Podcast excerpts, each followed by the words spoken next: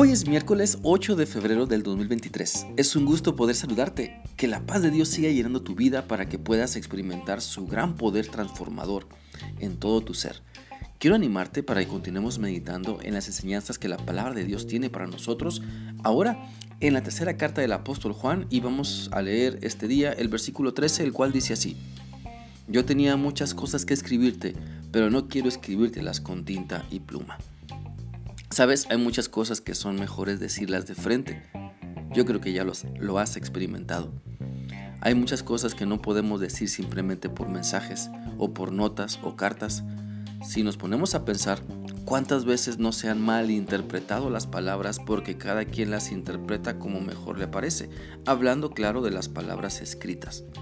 La expresión de gozo que se escribe, bueno, nunca se sabe qué tan sincera o espontánea es pero cuando vemos a una persona expresar sus emociones en vivo y a todo color, como se dice, sabemos no solo lo que dice, sino lo que siente y por qué lo dice.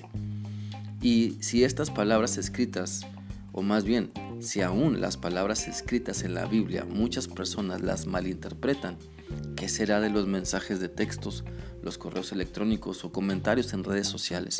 Porque cada persona interpreta las letras desde el cristal de su dolor desde el cristal de su euforia, desde su enojo o tranquilidad, desde su amargura o transformación. Por lo tanto, si tienes cosas importantes que decirle a otra persona, toma la decisión de expresarlas de frente, con tu boca, con toda sinceridad, en amor, porque cuántas veces por temor o cobardía se escriben textos, se dejan notas y después eso que se escribe es mal interpretado, se entra en un problema todo porque no tuvimos la sabiduría, el valor de hacer las cosas de una mejor manera. Simplemente pensemos en esto. ¿Te gusta a ti que solo te escriban feliz cumpleaños en una notita o que te lo digan en persona con fiesta y cantando?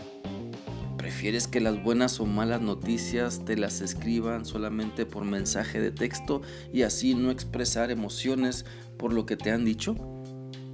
Mira, vivimos en una época donde cada vez más las relaciones personales se vuelven más distantes, donde la mamá le escribe por WhatsApp a su hijo que se venga a comer, estando los dos en la misma casa o tal vez en la misma habitación.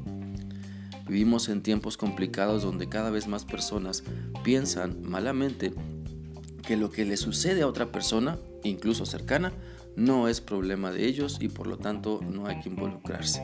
Pero Dios nos creó a cada persona con la capacidad de hablar, así que no menosprecies lo que Dios te ha dado.